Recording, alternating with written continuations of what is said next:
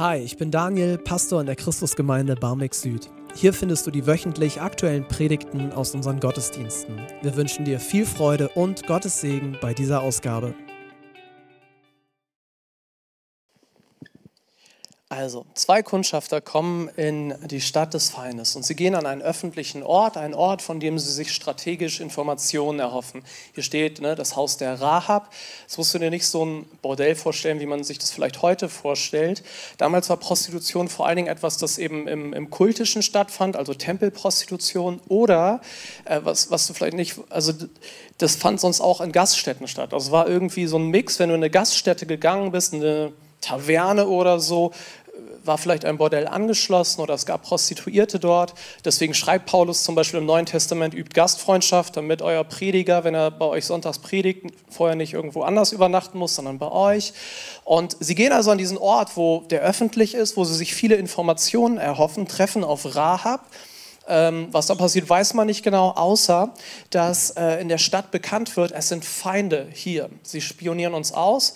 Und Raab trifft diese Entscheidung, äh, die Israeliten bei sich zu verstecken. Die Wachen klopfen an ihre Tür und sie schickt diese Wachen auf eine falsche Fährte. Sie stellt sich ahnungslos. Jetzt muss man zuerst mal fragen, was macht sie denn da? Was Raab macht, ist doch falsch, oder? Steht nicht ein paar Kapitel vorher in dem gleichen Buch, in den zehn Geboten, du sollst nicht lügen? Also mal so zwei Möglichkeiten, was man, wie man das erklären kann. Erstens, wie lesen wir eigentlich die Bibel? Wenn wir die Bibel lesen, müssen wir schauen, ist das, was wir hier gerade vorfinden, ist das präskriptiv oder deskriptiv? Ne? Präskriptiv bedeutet, hier wird was vorgeschrieben und es gibt so eine ganze Menge an Dingen, wenn du ein Jesus-Nachfolger oder eine Jesus-Nachfolgerin bist, die für dich gelten. Da stehen so Dinge drin wie liebt einander, er vergibt einander, er mahnt einander. Ja? Das wird vorgeschrieben. Wir wissen, okay, das gilt, es gilt auch für mich, wenn ich Jesus nachfolge. Und dann gibt es Texte in der Bibel, da wird einfach nur beschrieben, was passiert, deskriptiv. Aber nur weil die Bibel etwas beschreibt, bedeutet noch lange nicht, dass es eine Empfehlung ist, genauso zu handeln. Was man auch an dem Text in der letzten Woche merkt, da werden Dinge beschrieben, aber nicht unmittelbar im Kontext bewertet.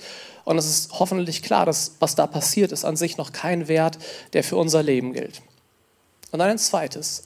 Hier steht ein hoher Wert, ein höherer Wert auf dem Spiel, nämlich Lebensschutz. Lebensschutz. Und in der Bibel finden wir immer wieder Werte, also nicht zuletzt an den zehn Geboten, aber es kann in Ausnahmefällen sein, dass diese Werte miteinander in Konflikt geraten. In der katholischen Theologie spricht man von der Pflichtenkollision. Was machen wir denn da? Was machen wir da? Rab schaut, was ist hier der höhere Wert? Welcher ist der höhere Wert, der, dem sich der andere Wert unterordnen muss? Im Neuen Testament gibt es so ein schönes Beispiel, das ich dafür anführen kann. Also, wenn du Jesus nachfolgst, gilt für dich Gott unterordnen und deinen Leitern unterordnen. Ne? Du liest in der Bibel, ordne dich Gott unter, ordne dich deinen Leitern unter. In unserem Fall ist das, keine Ahnung, der Bürgermeister Peter Tschentscher, Bundeskanzler Olaf Scholz. Aber was passiert, wenn die in Konflikt miteinander geraten? Was passiert, wenn Peter Tschentscher auf den Gedanken kommt, man darf nicht mehr, keine Ahnung, zum christlichen Glauben einladen? Oder Olaf Scholz sagt, dass die Bibel ist ein altes Buch, da wollen wir aber nicht mehr, dass ihr daraus predigt. Was passiert denn dann? Und dann sehen wir im Neuen Testament, dann der höhere Wert ist, sich Gott unterzuordnen. In der Sprache der Bibel heißt es, ne, man muss Gott mehr gehorchen als den Menschen. Gilt das immer? Nein, hier ist, ne, wenn die in Kollision, in Ausnahmefällen, gilt es natürlich, sich Gott unterzuordnen und die Bibel fröhlich weiterzulesen und zum Glauben einzuladen. Und auch hier, Rahab steht vor dieser Situation. Soll ich lügen oder Menschen dem Tod ausliefern? Und sie entscheidet sich, ich lüge, um das Leben von Menschen zu schützen. Das mal so als Vorrede.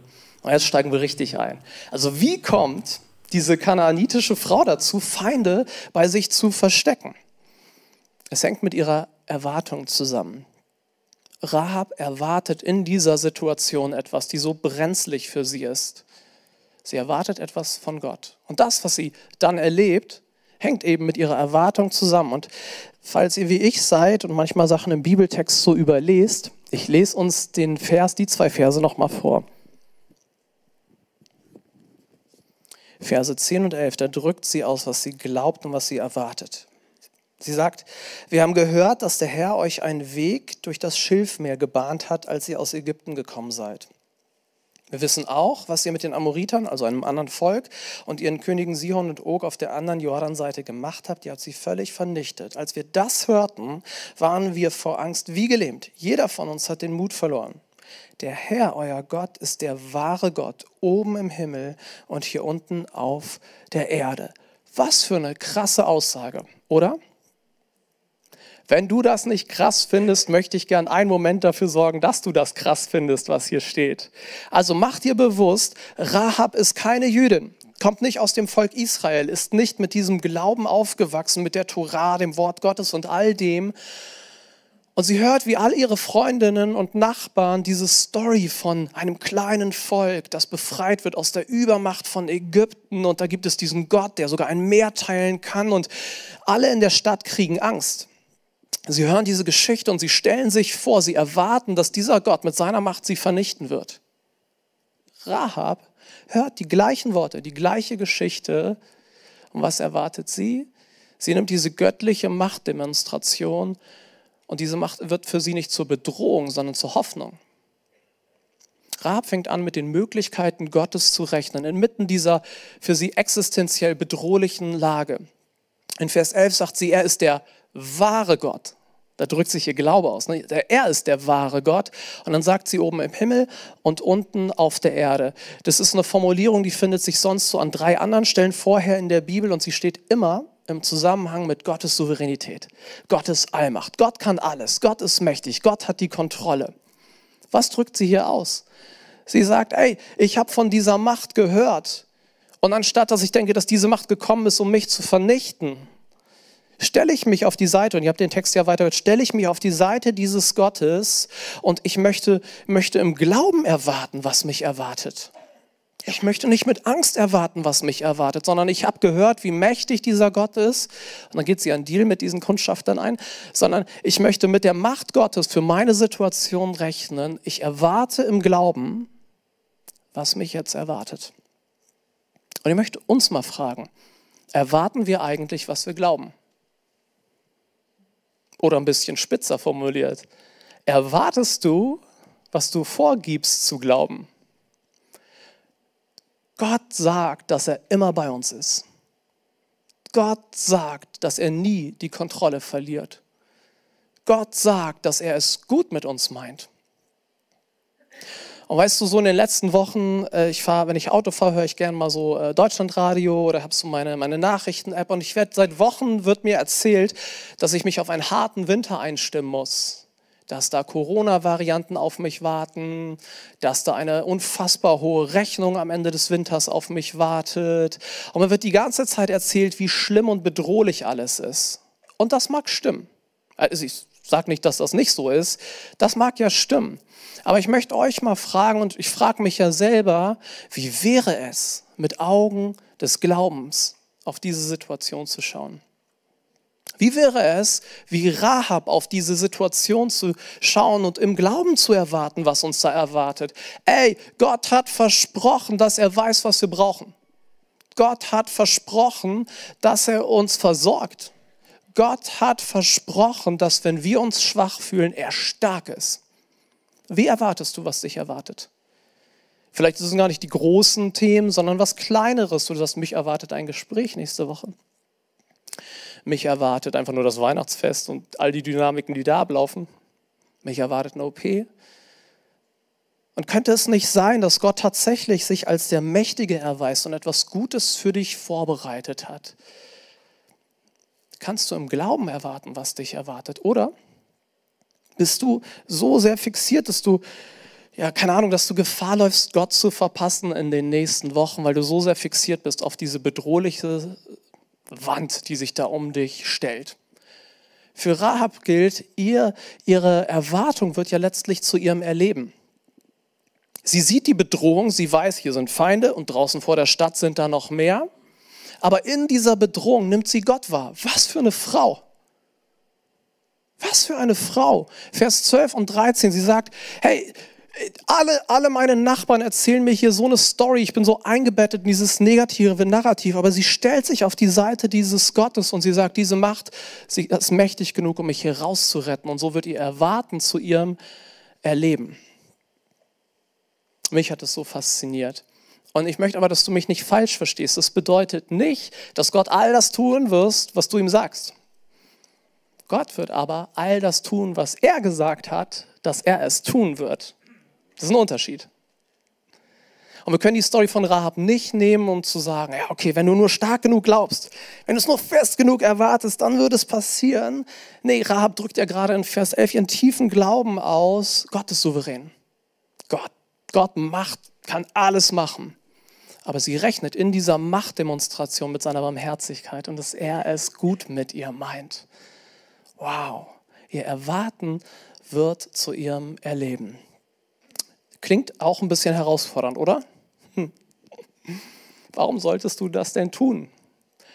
Man könnte ihr viele anführen. Ich habe einfach mal so zwei nette Nebeneffekte davon mitgebracht heute.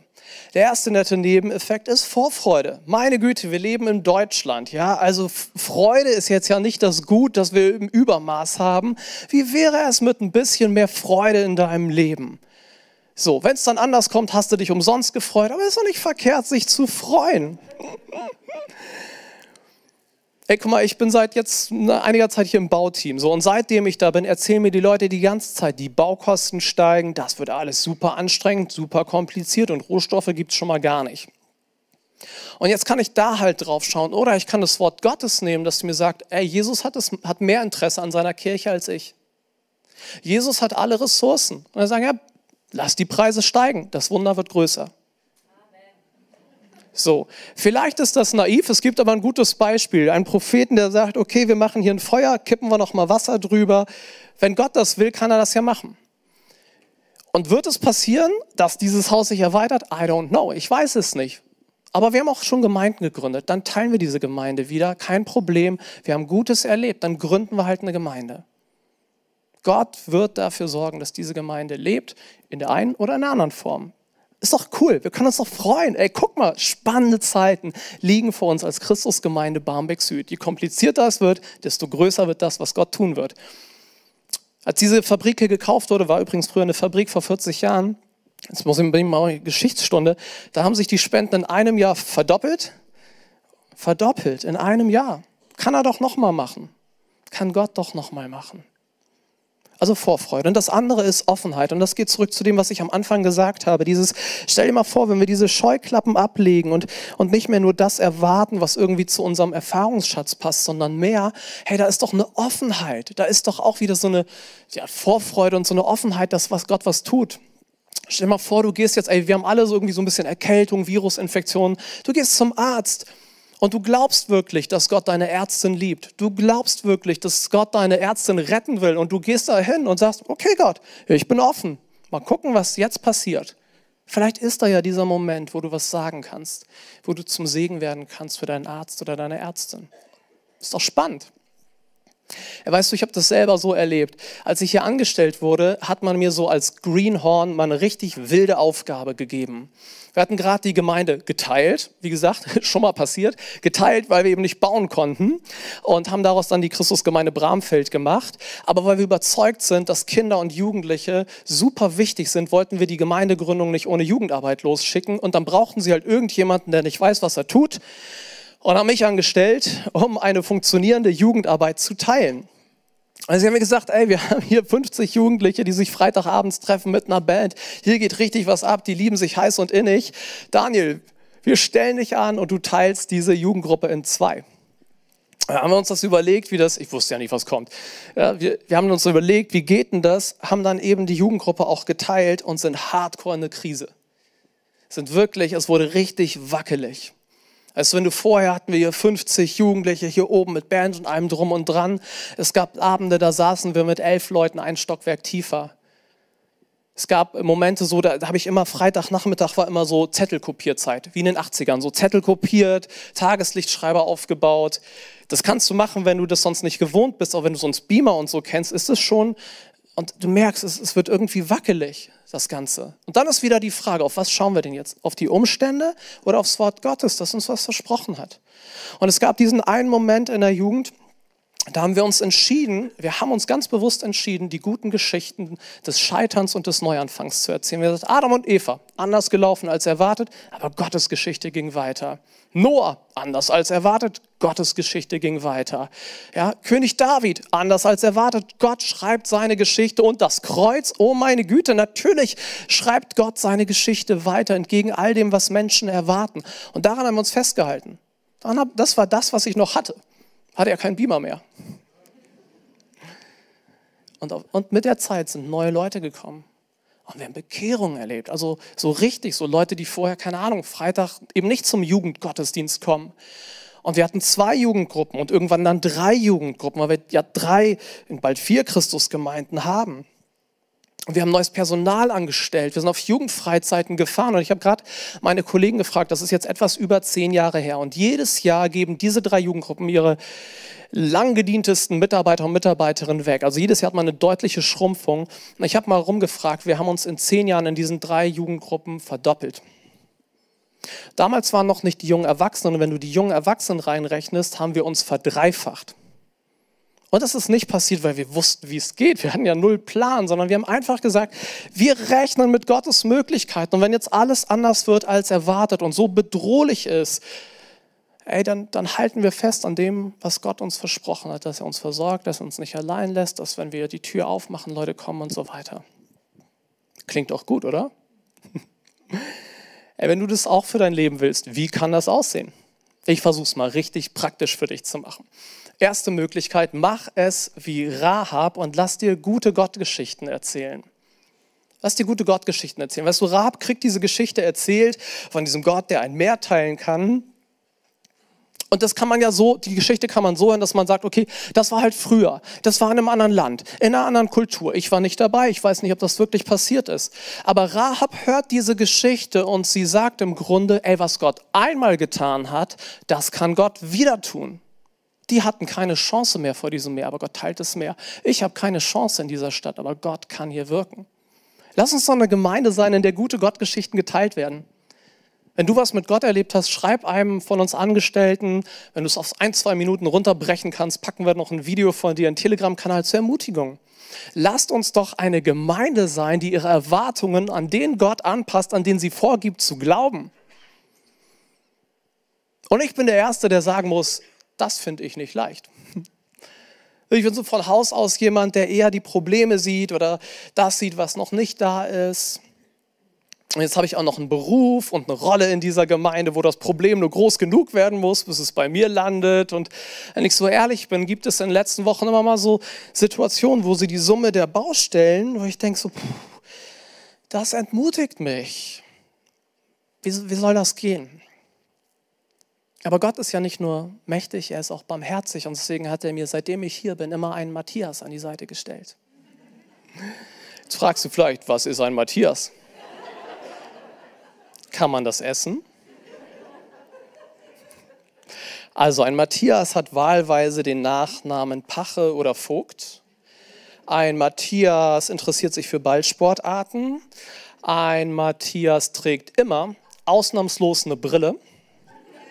Aber Matthiasse können groß und nicht ganz so groß sein.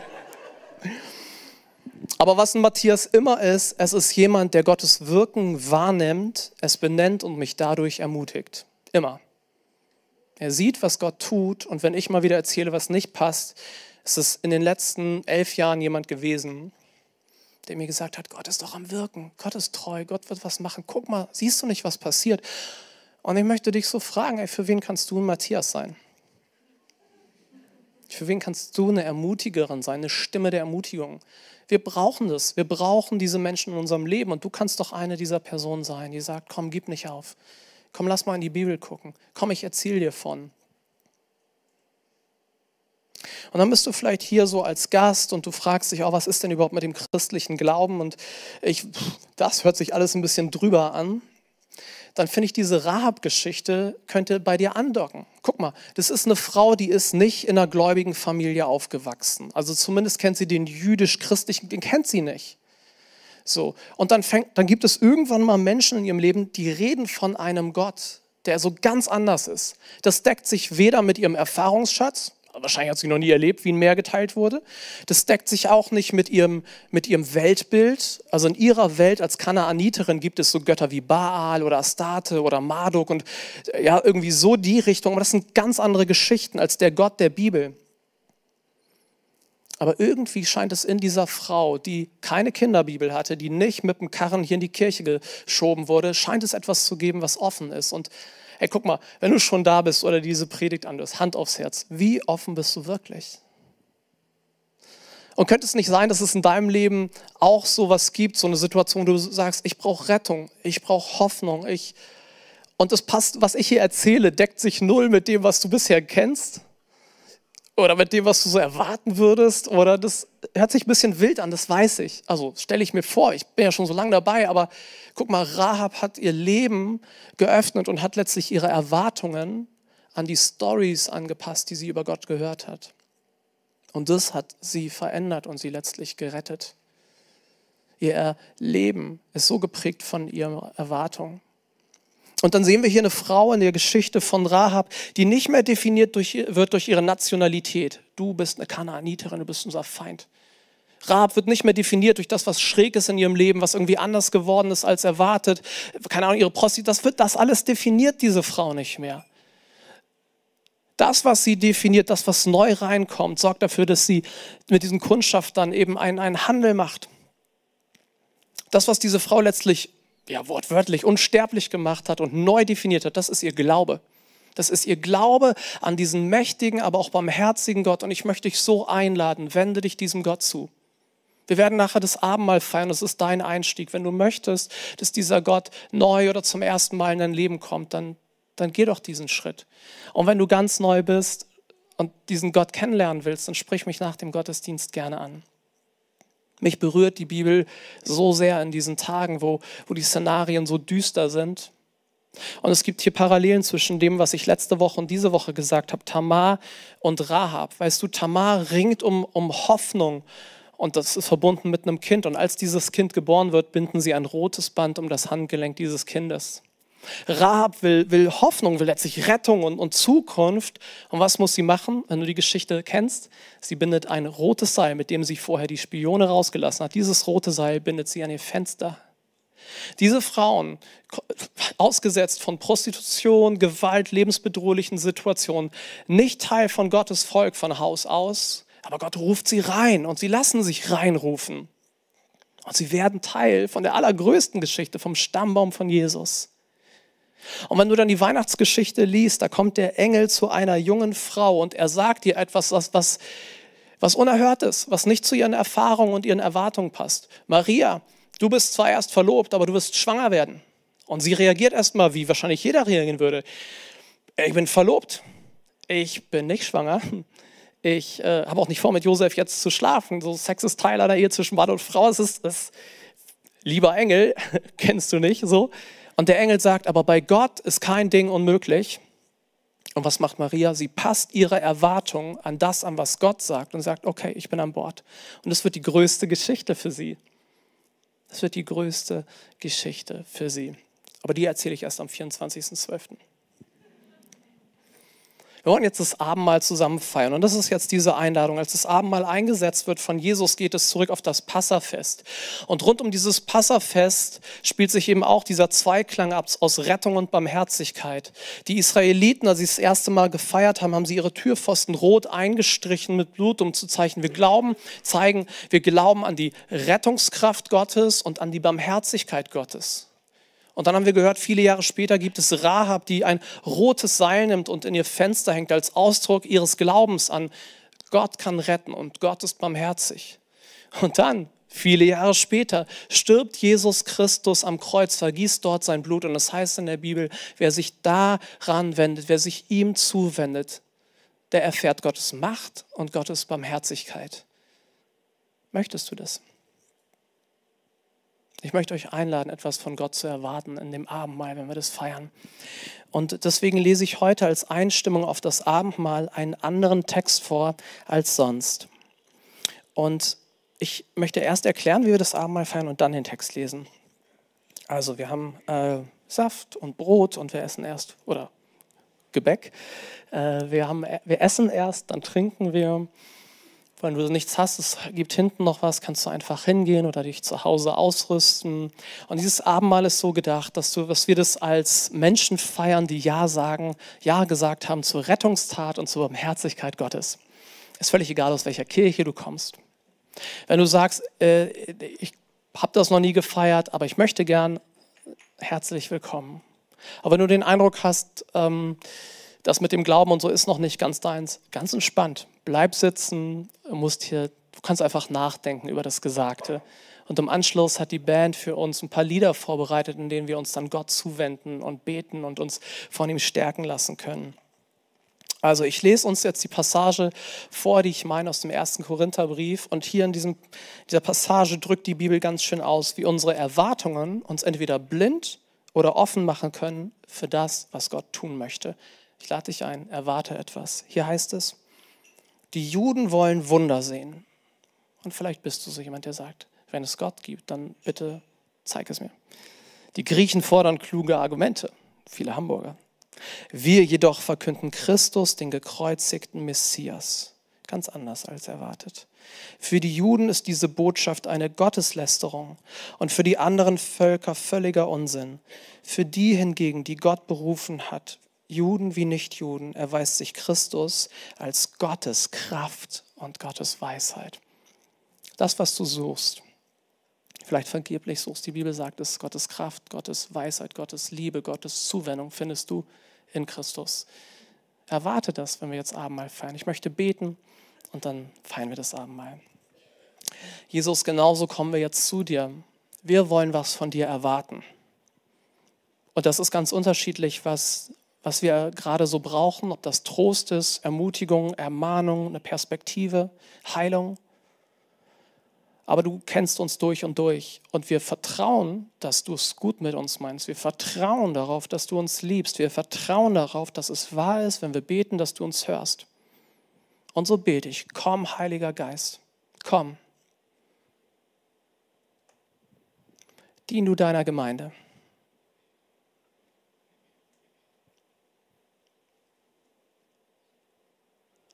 Komm du mit Trost. Komm mit Glauben.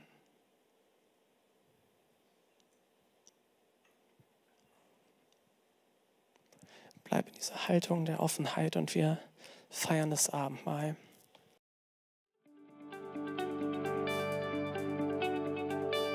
Das war's mit der heutigen Predigt. Wir hoffen, sie hat dir gefallen. Wenn du Hamburger bist, freuen wir uns, dich auch offline bei uns im Gottesdienst zu begrüßen. Mehr Infos findest du auf unserer Website unter cghh-bs.de. Wir freuen uns auf dich.